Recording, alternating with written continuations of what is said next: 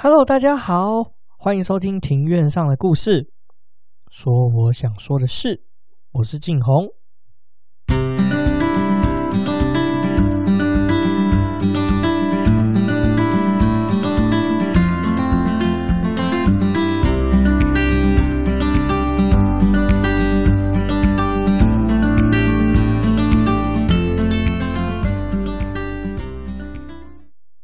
这礼拜大家都还好吗？终于换了新工作，不过看起来这个工作确实感觉做得不太顺遂，有很多的东西跟自己的想象的落差，其实差异不小，可能又要再重新找工作了。唉，不过没关系，日子 still move on，我们还是来听故事吧。照惯例，消化一下 First Story。本节目透过 First Story Studio 上传，感谢 First Story 的技术支援以及硬体资源、场地、录音器材设备，让我快乐安心做 Podcast。First Story 是一间提供 Podcast 各项服务的公司，并提供 APP 的服务。你可以在上面任找到你任何你想听的节目，也有提供 Podcast Hosting 的服务，现正终身免费中哦。那么 First Story 的服务内容包括了从 Podcast 的出生到终老，不管是上架还是抖内，还有后台数据，通通一次帮你搞定。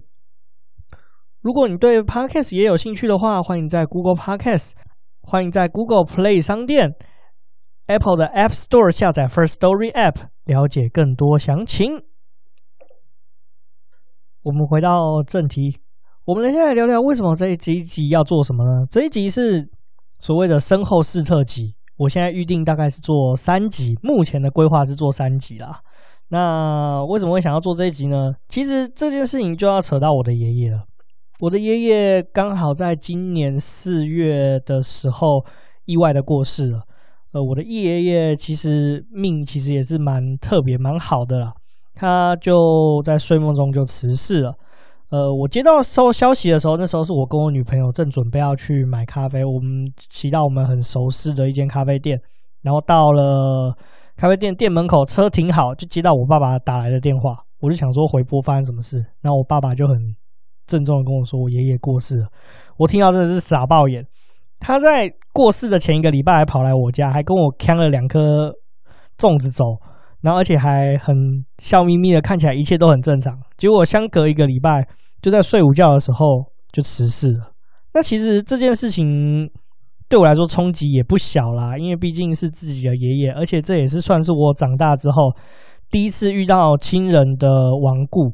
那也是我比较深刻的一连串历经了这个殡葬的这个流程，也是这这个比较深刻的经历，就是我长大有记忆以来第一次这种历经完整的这个后事的流程。而且经过这个经验来说的话，我发现说，哎，其实我好像现代人好像都搞不太清楚，说到底这些殡葬后事的这些流程到底是有什么意义啊？那为什么这样要这样子做呢？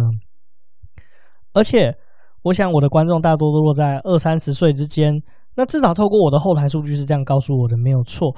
因为都是落在二三十岁这这个区间，所以其实也很少遇到后事。而且，即便遇到这种亲人的过往，那也是大部分有父父母亲啊，或者是长辈来处理这后面的事情。而且我也有发现说，像在我父亲这一边的家族中，其实长辈他们就独自处理这件事情，可是他们并不会告诉他们的孩子，然后告诉他们晚辈说：“哎，为什么要处理照这个流程处理啊？或者是做这件事情有什么有什么意义？”那甚至呢，其实在处理这些后事的时候，有一些殡葬业者其实也并不是那么的安好心，他其实也会做一些欺骗啊。因为父母亲也会觉得说，哎，其实，在讲这个人过世的事情的话，其实是蛮晦气的。所以，我想很多人都不知道要怎么处理，所以也导致我我觉得说，如果说真的哪一天有一天换成是我们自己要处理这个亲人的后事的时候，应该会感到很多六神无主吧。然后，我的爸妈其实蛮特别的，所以他们其实也趁着我爷爷过世的时候，其实告诉我们。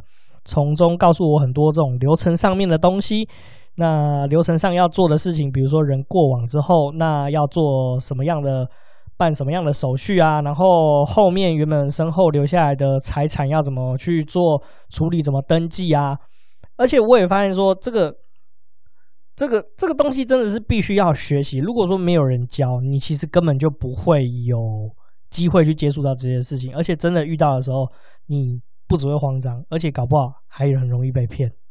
所以这就是为什么我们会有这个系列身后事特辑的由来。那这个身后事特辑，我们会把它分成三部分。OK，我们说完了缘起以后呢，那我们就开始要进入正题了。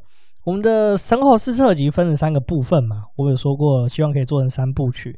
那我们要怎么开始聊起呢？我们会从刚开始过世的时候，我们到底要做什么事情，然后开始聊聊聊聊聊聊，到所谓我们所谓的做七做旬，然后再到出殡。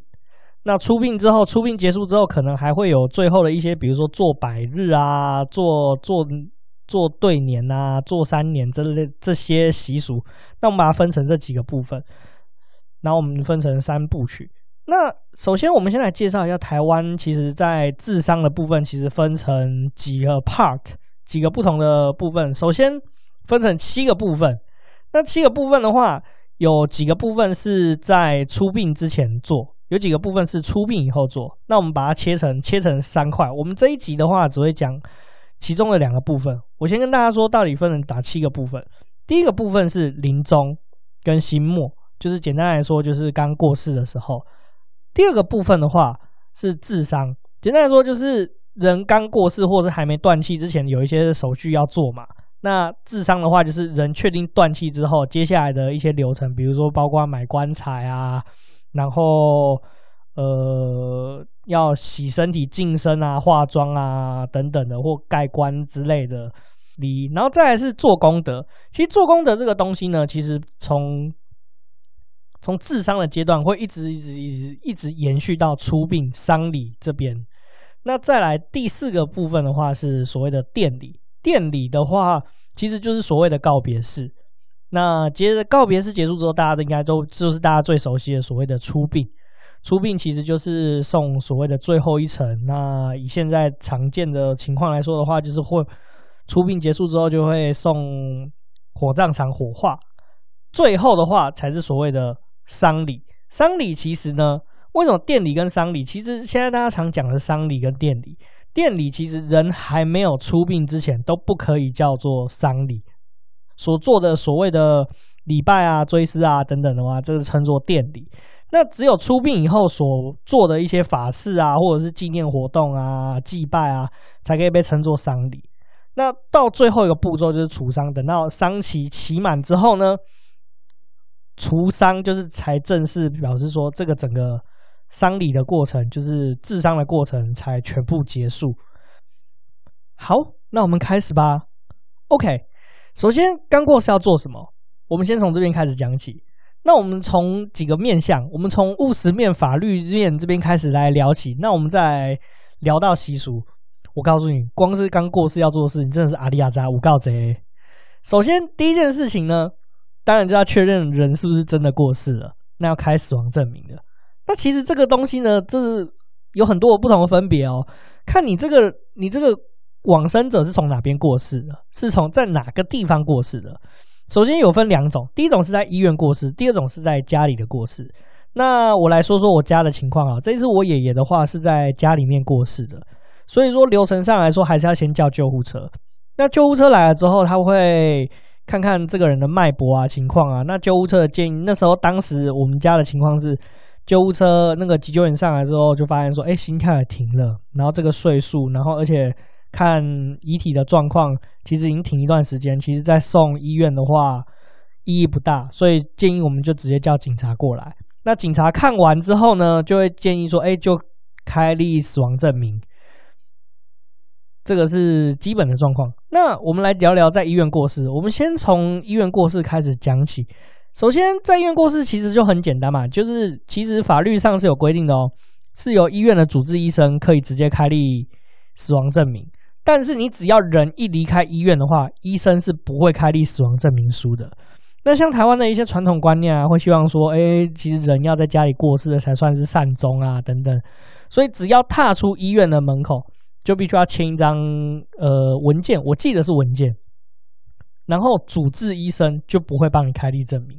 那像我们这次的情况，不管说是在呃在家里自然死亡，或者是说是在医院病危，然后请救护车送回家里过往的情况的话，那在正规流程上是要怎么进行的？正规流程上的话，家属会向当地的派出所啊，或者是卫生所申请验尸，那确认是不是非病死啊？就是简单来说，就确认一下说你是不是有犯罪嫌疑啊？你是有虐待老人还是怎么样？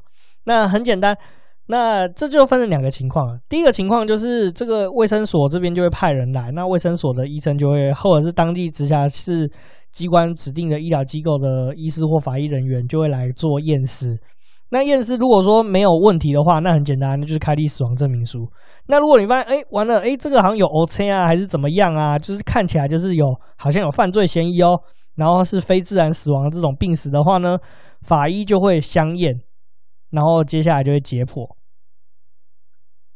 那另外一种的话，因为其实老实说，据家里的。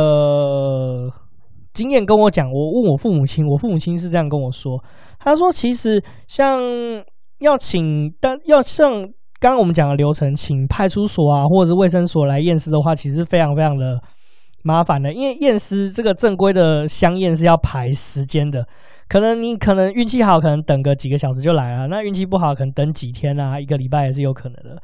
那不过因为台湾天气的问题，你也知道夏天真的是很热，那所以说。大多数人都会请葬仪社配合相关的一相关配合的一个医师。那因为这个死亡证明只有法医跟医师可以开立，那他是专有一种职业是专门在开死亡证明书的医师。那所以说我们就是走这种方式，请那个专门开死亡证明书的医师来帮我们开立死亡证明书。这也是我这辈子第一次看到死亡证明书。之后，如果说要处理这种过往的问题，死亡证明书是一个非常非常非常非常重要的文件。好，接下来我们来讲讲遗体的存放。那其实这个东西呢，呃，也是比较实物面的东西，但不过我们会讲讲讲到一些仪式面的东西。像现在大家都是住在都会区比较多嘛，那都有葬仪社，然后也有殡仪馆。那公立的殡仪馆其实都是设有冰柜，所以其实现在主流的话来说，其实大家都会冰存在冰柜里面。那而且现在不只是殡仪馆里面有冰柜哦，其实各地区的公所，我还有上网去查一下，其实各地区比较偏远地方的公所，就比如说可能是你可能住在乡下地方，那乡下的公所它其实可以租用移动式冰柜哦。我查到新北市是这样子的。新北市的资料是也有可以租用移动式冰柜，而且一天的费用才两百五十块，其实并不是非常的昂贵。因为以现在台湾人在做这些呃葬礼的手续啊，从人过世到出殡为止，了不起大概都两三个礼拜就结束了，所以其实费用其实并不会非常非常的贵。那另外一种方式就是传统的方式，称作打桶。这个方式其实就像我刚刚前面讲的，因为夏天嘛，遗体如果一直放着，那其实会。会有味道，容易会腐臭。那所以这个手续叫做打桶。那打桶的话，就是说先将往生者的遗体先入殓到棺木中，那放置在家中。那这个棺木其实也要用特殊的棺木哦，它也要特殊的一些封漏的设计，避免说遗体的味道跑出来。那至于说为什么要打桶呢？这我是查到的结果是说，以前日本人的时候，他是用桶子去装遗体的，所以说这个。装把人先放到棺木里面，然后再封起来的动作就称作打桶。这个东西其实，在中南部现在还是比较会比较常见一点。不过，我想也现在慢慢也变少了啦。就其实主要是大家会希望，或者是家属会希望说，哎，遗体不要放在殡仪馆里面，而在家中停留多一点，而做的一些选择。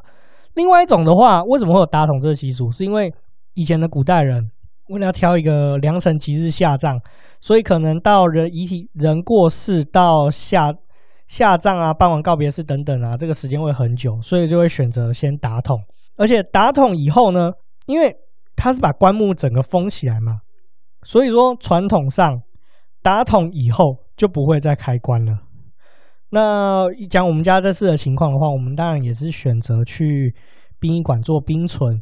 不过当时的情况是。呃，因为我有亲戚，他是住在高雄。那我们大家家属的期望就是说，希望大家都有看过呃我爷爷最后一面之后，再送殡仪馆冰存。因为其实送殡仪馆冰存之后，你要去看，其实手续来说是相对比较麻烦一点点的。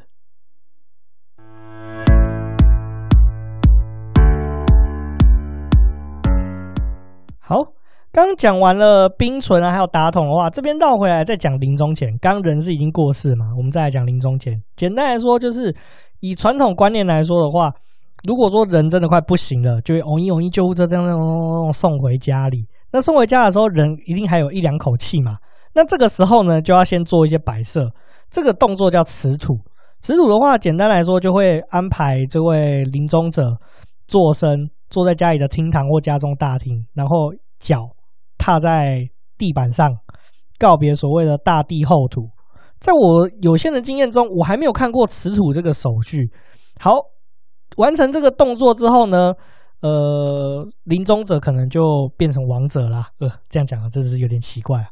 那接下来就要进行一个所谓的动作，就是所谓的搬铺。那也有人称作它叫做洗铺，洗是。呃，赤字旁，然后再一个有点像是走路的走这个字，有点难形容这个字怎么讲。那这个步骤其实主要的意思就是所谓的遗体的安置。那我们这边来聊聊所谓的遗体好了。遗体其实我一直到现在还是不太能认同说，呃，把遗体称作大体，因为大体其实它是一个完整的字，叫做大体解剖，它是专门是给医学生做。做解剖学习使用的遗体才可以被称作大体，而且它不是叫大体，它全名要念全名才是正确的，是所谓的大体老师。不过现在之前像那个永杰练皮的时候，就直接说说八仙那个事件的时候，就说那个尸皮其实是不好听的嘛，应该叫大体皮肤。后来大家就从善如流，所有的媒体就全部把遗体改称为大体。我是觉得这个是有一点失去它的原意了。而且我觉得并不是太好。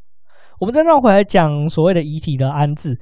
那这个遗体的安置的话，首先呢，有几种状况。第一个是在殡仪馆，就是像我们现在现代工商社会比较常见的状况，就是人过世之后呢，我们就会 call out call in 给葬仪社或殡仪馆，那请他们派人过来接运遗体，然后在遗体在转移到殡仪馆之后呢，然后冷藏将遗体冷冻起来。然后再把所谓的呃往生者的灵魂移灵到殡仪场，就是附近的殡葬业者的拜饭间，或者是政府其实殡仪馆里面也有设立拜饭间。那另外一种情况是，现在大家比较少见，就是在家中的话，你要怎么做遗体安置，就是所谓的班铺。那在家中的话呢，遗体是要放在家中的大厅哦，因为大厅是侍奉生明先祖先线的地方，所以说。传统上来说，都会以大厅为所谓的所谓善终的地方，然后而且还有分两种状况哦。刚刚有讲到所谓的辞土嘛，辞土就是人还没过世，还有一口气的状况。这个时候呢，头要朝着屋外，朝着大门的方向，脚要放着我放在脚是要往家里面的方向哦。等到人真的咽下最后一口气的时候呢，就要转一百八十度，把脚向外。转就是脚是面向大门的方向，头是朝屋里的方向，还而且还有男女左右有别哦。传统上呢，家中如果长者是持续的长者是男性的话，要放于正厅；那如果是女生的话，是不能够放在正厅的。不过现在其实现在这个事情，现在这情况已经慢慢的式微了，所以摆放位置就是所谓的男左女右，就是男生是放置在左边，女生是放置在湖边。那还有更严格一点的规定，就是说，如果家里是有长者的话，那过往者其实不可以放在放在正厅里面，所以只能放在房间里面。所以说呢，呃，也因为现在现在这个大家比较没有那么注重，所以其实这个现在也是比较少见的。另外，当人确定已经往生的时候，就要马上做一个盖红的动作。那什么是盖红呢？简单来说。呃，就是把一些春联啊，带有喜色的东西全部遮掉或盖掉或撕掉。就比如说你门口有春联的话，那这个春联可能就要先盖起来或撕掉。然后神主牌啊、神明的东西的话，也要找东西把它盖起来。然后这个这个动作叫遮神。那遮神的话，就是用报纸或者是米筛还有红布，把家中神明厅的神明给遮起来。因为传统上还是认为说人过世是一种比较不好的事情，所以为了避免亵渎神明，所以说要做这个动作。接下来呢，就要进行一个寒殓，因为人刚过世了嘛。那传统上来说，不晓得大家有没有看过末代皇帝？末代皇帝的话，慈禧太，大家应该记得一开始慈禧太后快过世的时候，嘴巴被放入了一块夜明珠。那其实这个东西呢是有含义的，这个称作叫寒殓。那在刚过世的亲人口中呢，接下来就会进，就是遮神做完之后呢，接下来就会做寒殓的动作。那寒殓的话，就是在亲人亡故的亲人口中放入一块玉啊，或钱币啊，或者金金箔。那这个意思就是说，所谓的金嘴银夹，应该这样念吧？金嘴银舌，象征就是来世会富贵的意思。不过因为现在，现在因为遗体其实都放在殡仪馆的关系，就冷冻起来，所以这个通常都是出殡出殡之前入殓的时候才会做这个步骤，才会把人移移进就入殓以后啊，然后才会在口中放玉啊等等的这个情况。至少以我有限的经验来说都是这样，我爷爷跟我外公都是这样子处理的。寒殓结束之后，接下来会做烧魂教。那烧魂教是什么？魂教是什么东西呢？其实魂教是一个教子，那它其实有分大的跟小的。那烧魂教通常烧的是小的魂教，小的魂教简单来说，这个是这个大概就只有六十公分左右高，那前后会有一个教夫，那而且男生跟女生会用不同的教哦，男生的话是用蓝色的教，女生的话是红色的教。那这个教里面会布置满所谓的冥币。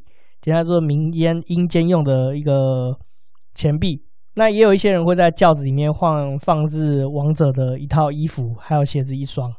那大魂轿的话是出殡的时候才会用到。那相两个不太一样。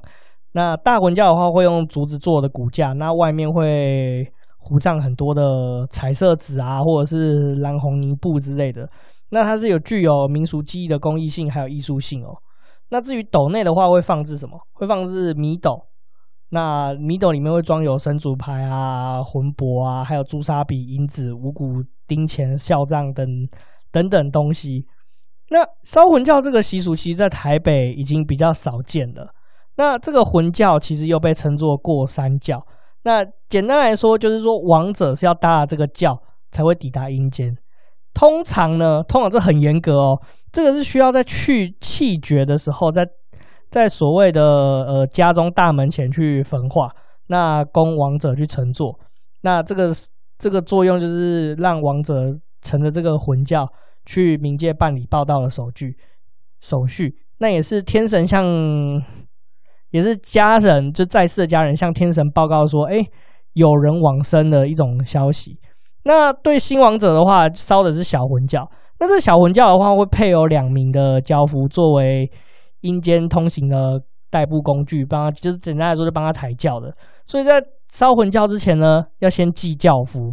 那这个轿夫呢，祭轿夫的时候，必须先供香、银子，然后还有两碗饭跟两碗肉酒，还有两双筷子。那为什么要祭轿夫？因为传统上认为呢，这个小魂教的教父都是所谓的小鬼。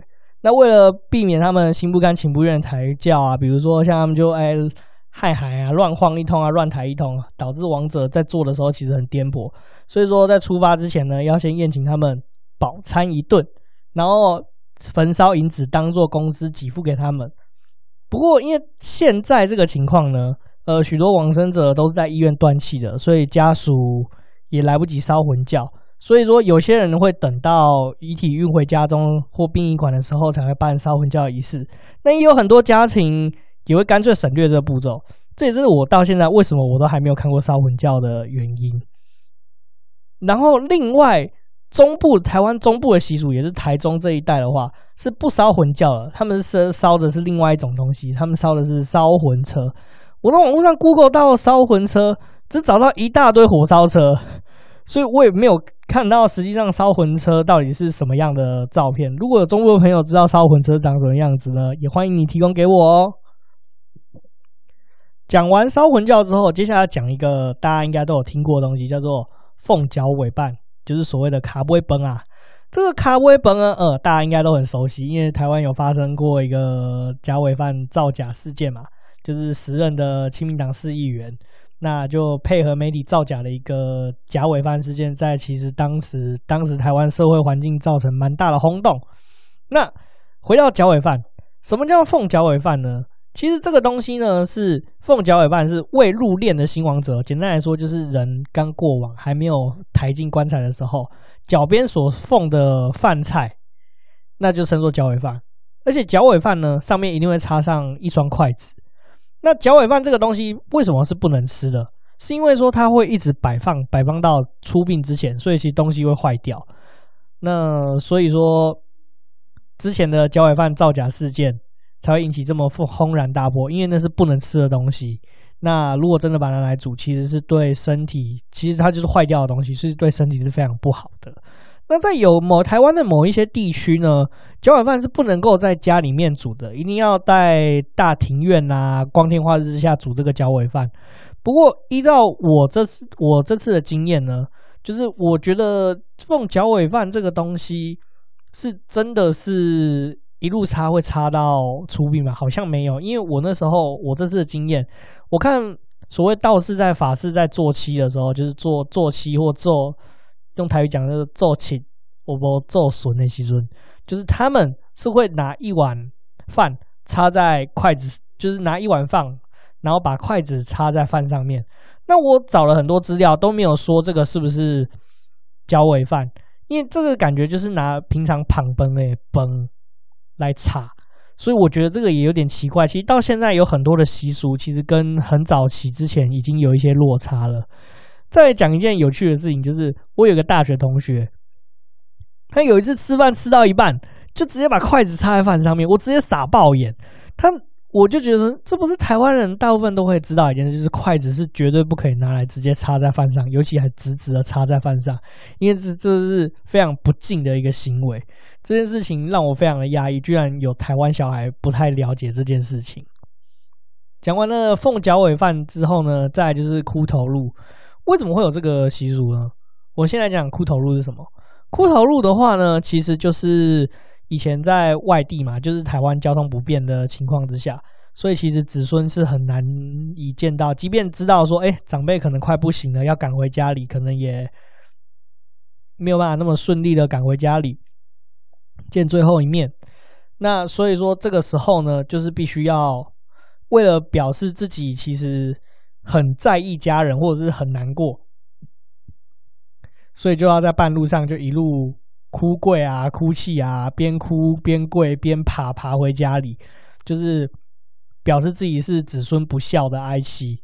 那通常呢，这会离家里的一段距离的时候，就必须要开始哭嚎，所以叫称作哭头路。而且因为它其实还有固定的哭词哦，而且这个声音是非常凄烈，所以被称作哭头路。那现在这个哭头路其实呃不是哭头路，不好意思，骷髅头。这个骷髅头其实现在也很少见，是因为说现在都是工商社会嘛，都是都市公寓啊，那所以其实就很少见到这种情况。不过这个这个骷髅头，其实在乡下的话还是蛮常看到的。不过现在的状况也不像以前了，就是一定要这样子跪扑爬，然后就是弄得很难过啊。不过现在就只是哭嚎，然后也比较像以前一样这样子，就是有所谓的哭上吊这个东西。好，我们今天就讲到这里哦，下集见，拜拜。